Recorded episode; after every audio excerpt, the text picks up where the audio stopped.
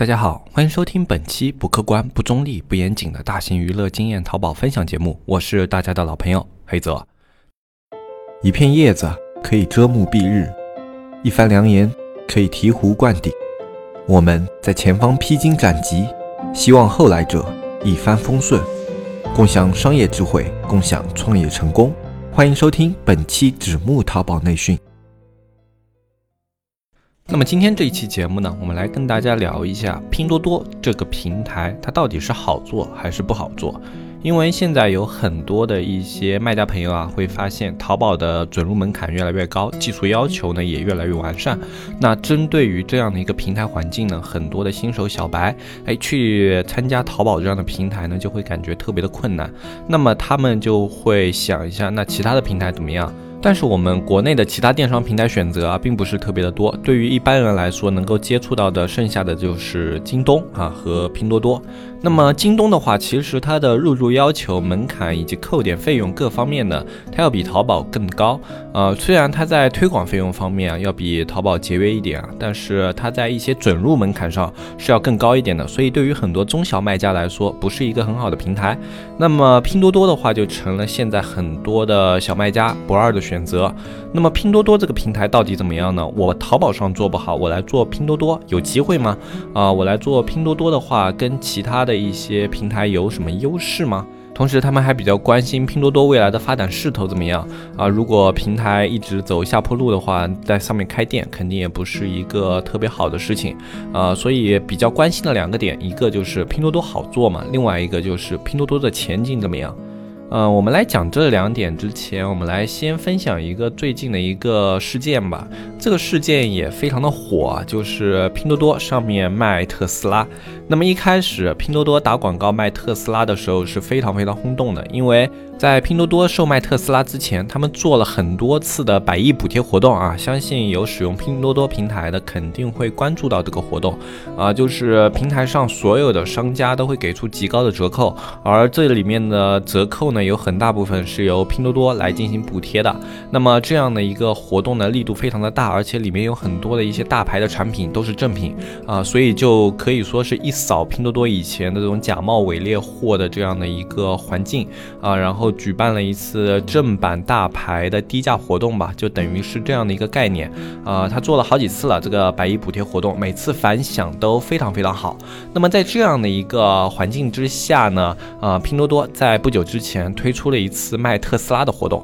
在这个活动中呢，拼多多和易买车给予每个在拼多多上购买特斯拉的用户两万多的补贴。那么这样的一个补贴也是非常非常的诱人。那么这看起来是一个非常诱人的活动啊！特斯拉的话，啊，毕竟也是现在电动车里面大家公认做的最好的一款车嘛。本来以为啊，就只是拼多多又下血本花的一次大活动。啊，结果呢？这次事件发生的并不是那么的顺畅啊，因为呃，这么低的价格去抢的人肯定不少啊，就大家直接就是把拼多多这个卖特斯拉这个订单给抢空了。那抢空之后呢，那就是接下来特斯拉的交车问题。但是在这个非常常见的交车环节上呢，却出现了巨大的阻碍。这里面的阻碍呢，并不像其他的一些电动车是产能之类的问题，而是特斯拉拒绝交车。啊，就是他认为拼多多这个平台上卖出去的特斯拉，他们不认可，他们不卖给拼多多啊，就等于说啊，你拼多多补贴这个钱啊，然后你从你的渠道里面来支付给我们特斯拉，我们特斯拉不要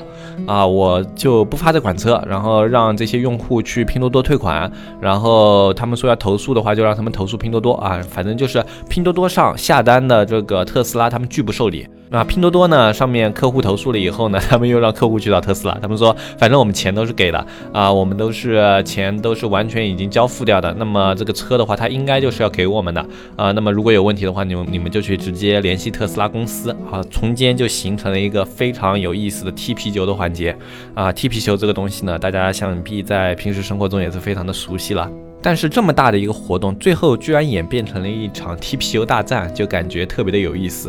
啊。那么其实这一个活动里面啊，大家可能会比较奇怪的几个点，一个就是啊，大家都是出来卖东西的啊，你拼多多是卖东西，你特斯拉也是卖东西，我拼多多帮顾客出了钱买你特斯拉的东西，为什么你特斯拉不卖？那另外一个大家可能好奇的点就是，你拼多多为什么要下血本这么大的一个成本啊去做百亿补贴，去补贴特斯拉这样的一个活动？你为什么不是去补贴别的产品？为什么不是去补贴别的车型啊？像很多有竞争力的车型还是有的。那为什么偏偏是特斯拉这样的一个产品和车型呢？那么实际上的话，嗯，就我个人的一个看法，就是拼多多的话，它这几年一直在使用一种策略。就是早年的话，大家对拼多多的这种印象啊，就是它是一个低价平台，就像最早的那时候的淘宝一样。就我们现在很多人对。拼多多的一个固有概念就是，呃，你拼多多上都是不好的产品，都是假冒伪劣产品啊，就哪怕卖的很低，但是对我没有什么吸引力，因为我想要品质好一点的一些生活。那么接下来的话就是这几年拼多多他们做了各种各样的补贴活动啊，包括现在你能够在拼多多上买到很多数码产品的正品，而且价格确实是比较低的。然后同时呢，你还可以看到拼多多上现在有很多的一些官方旗舰店，其实这都是拼多多这些年用这一次跟特特斯拉的一个类似的手法去做出来的，就是我先把你这个品牌啊，用我官方的一些补贴，用我官方的一些渠道，哎，我在我的平台上去卖啊，我不去管它合不合规，我也不管你这个品牌有没有在我的平台上去做这种什么旗舰店什么的，反正我先找到一个渠道去卖，然后去做推广，然后推广出去了之后呢，那么我就保证我的买家收到的是正品就行了啊，就我保证他在我的平台上买到到了。便宜的好东西啊，这是拼多多的目的。然后你品牌方呢，哎，你可能一开始也是跟特斯拉一样是抗拒的，因为有的一些品牌呢，你比如说像苹果，它想要标榜的是自己品牌的一些企业文化，同时还有自己这个产品它作为一种奢侈品的一种地位。那么这样的一个品牌呢，他肯定是不愿意主动去入驻拼多多的，但是他看到在拼多多上效果还不错的时候，他还是会心动的，因为他毕竟是一个卖产品的一个公司。那么你有一个多出来的一个渠道销量的话，啊，那对你来说其实并不是什么坏事。那就在这样的一个过程中呢，拼多多它不断笼络了很多的一些全球的大品牌。那么，呃，这里面的话也不乏一些奢侈品啊。现在我们在拼多多上都可以看到啊，虽然有很多的产品现在还没有。但是大部分的一些产品，你基本上在拼多多都可以搜到了。那这就是拼多多这种策略来产生的一些变化。就现在你去看拼多多的话，只要你经常使用，你就会觉得，哎，它上面还是会有一些不错的东西的。这就是拼多多这些年它努力的一个成果。包括它现在去做特斯拉的一个补贴，其实也是有这方面的用意的。首先我们看啊，特斯拉的用户群是怎么样的？特斯拉整体用户群还是偏年轻的，特别是在汽车这个群体里面，基本上买特斯拉的一个人。人群的话还是以啊中年到青年为主，就是嗯不会说有那种年纪特别大的人说去买一辆特斯拉的，呃还是比较少的，不是说完全没有，但是这种情况比较少。那么呃对于特斯拉来说的话，一个它的人群够年轻，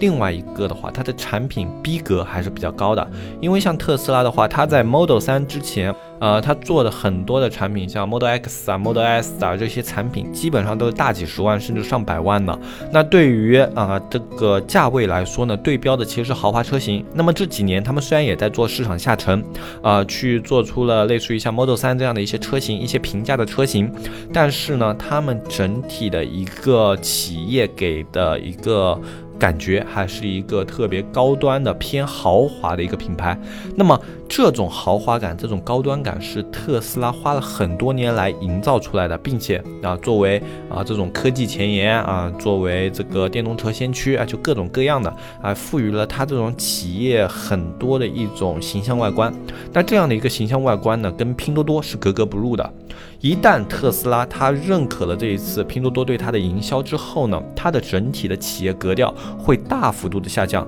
其实特斯拉它去拒绝对拼多多这些产品进行交付，呃，我还是可以理解的。一方面，他感觉自己如果做了交付以后啊，自己的企业形象会受损，这是一方面；另一方面，已经购买了特斯拉的车主啊，如果说哎，你特斯拉在这个拼多多这样的平台上去形成交付的话，他们会产生一些不平衡的心理差，会给特斯拉整个的一个销售环节产生问题。包括以后啊，你特斯拉再去做售卖的话，哎，如果啊别人去说买 Model 三，他们可能就会对标特斯拉这一次在拼多多上的活动，那么哎，他们就会觉得去买这辆车花这么多钱不划算。那这实际上是特斯拉所不愿意看到的一件事情。但实际上的话，呃，就这一次活动来说呢，整体的赢家应该还是拼多多，因为不论你特斯拉交不交车，那么我拼多多我去做了这样的一个活动，我去回馈了客户，我的出发点是好的，我的平台没有做任何损害我客户的事情，最终不交车的是你特斯拉。那么我已经达成了我的目的，我把我的活动和你特斯拉进行绑定了啊，我拼多多的整体的企业形象啊，又马上哎去提升了一个档次吧，可以这样说，呃是有影响的，就是他去做这样的活动呢，他马上就哎变成了一个跟特斯拉这样一个级别公司有关联的一个电商公司啊，这个其实在身价上给人的印象是很不一样的。那么后续不管是交车还是不交车的话，我拼多多的目的已经达成了。最后达不成的话，基本上大部分的顾客都会认为是你特斯拉的问题。那么我拼多多，首先我没有做损害顾客的事情，其次我搭上了你的名气。那么这一次对于拼多多来说几乎是没有损失的。而特斯拉呢，不管怎么去做呢，感觉它总归是亏的啊。就我如果不交车呢，我要同时得罪客户和我的一些潜在市场啊。我去交车呢，其实我得罪了我的。既有市场，然后呢，同时还让我的企业的身价降低了啊。那对于特斯拉来说就是双亏，对于拼多多来说就是双赢啊。基本上就是这样的一个局面。但从这个事件里面呢，我们其实可以看出来，拼多多它现在整体的一个平台啊，它是在往更高处发展。它其实在走一条跟淘宝不一样的路，但是方向是一样的。淘宝当年也是从低价性价比这个角度入手，然后充斥了大量的假冒伪劣产品，然后后。后续呢，再一步一步摆脱这样的固有印象，去推出天猫这样的一些高端平台，然后去呃做出了一个最大的一个电商体量。那么拼多多的话，其实它是另辟蹊径，它从社交这一块入手，去做了一个高性价比的平台啊，同样也是充斥了大量的假冒伪劣产品，然后通过去。啊，强行让别人跟自己的平台做关联，然后让自己平台的这些产品的品质不断上升、不断更新，去更新自己的品牌形象。啊，实际上虽然方法不一样，但是走的路子是一样的。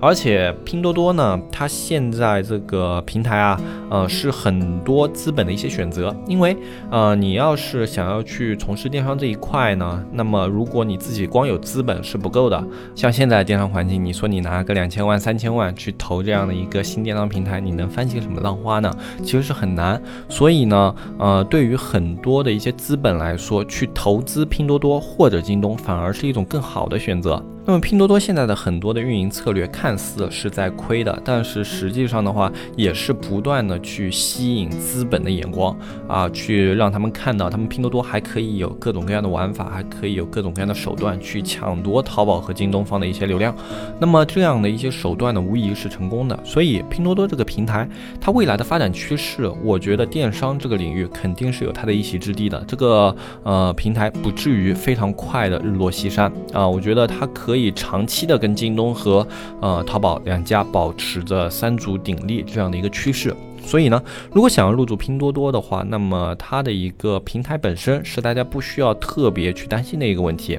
至于它的难度的话，实际上真正有去操作过的话都知道，拼多多的难度是要远低于淘宝的。一个啊，它里面同级别一个商家跟你的竞争呢，大部分打的是价格战。也就是说，如果你是一个本身有一点基础的一个淘宝商家，你去做拼多多的话，你可以对里面很多的商家形成一种降维打击。不管是在美工上，还是在运营的一个熟练程度上的话，啊，你基本上能够玩的比他们更多样啊。嗯，现在拼多多已经出现了那种价格接近于淘宝的那样的一些主流的店铺，就不像往年那样都是远低于淘宝的。现在已经出现了价格跟淘宝接近的，然后在价格跟淘宝接近的一个情况下下呢，他们能够保持着这种产品在页面上的呈现效果跟淘宝保持着接近和类似的水准。那么这样的店铺现在在拼多多上也是有着比较好的一个反应的。所以说现在如果你有一定的基础的话，嗯。你去开拼多多啊，其实是一个不错的选择，因为它的平台也是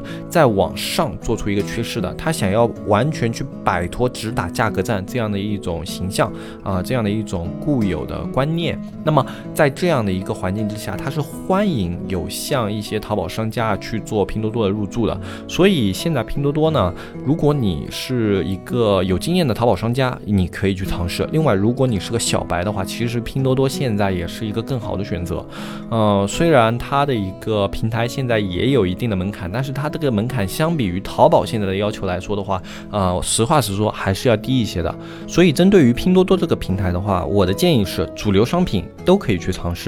呃，至于一些在淘宝上类目就已经很小的一些商品的话，就暂时不要去做了。比如说像一些呃部分的五金配件类的，啊部分的农产品类的，其实就是你在淘宝上如果都卖的不是很多的话，那拼多多的话，它的受众群体其实目前来说还是要比淘宝小的。就是说你类目小，我不建议你去做拼多多。但是如果你的类目和群众的受众基础足够大的话，那么拼多多是一个你可以拓展或者说第二考虑的一个选择，甚至对于有的一些自身条件。不足的卖家来说，可以是你的第一选择。那么今天这一期节目的话，跟大家就说到这里。如果你想要了解更多的淘宝和电商运营方面的知识的话，可以添加我们的社区。我们社区的加入方式是添加微信“指木电商”的拼音去添加我们客服小安，小安会给你解答我们社区的一些相关的内容，然后包括也会给你介绍如何加入社区。社区的具体介绍在我们下方详情页也有，大家可以打开详情页具体看一下。那么今天这一期节目就跟大家说到这里，我是黑泽，我们下期节目再见，拜拜拜拜拜。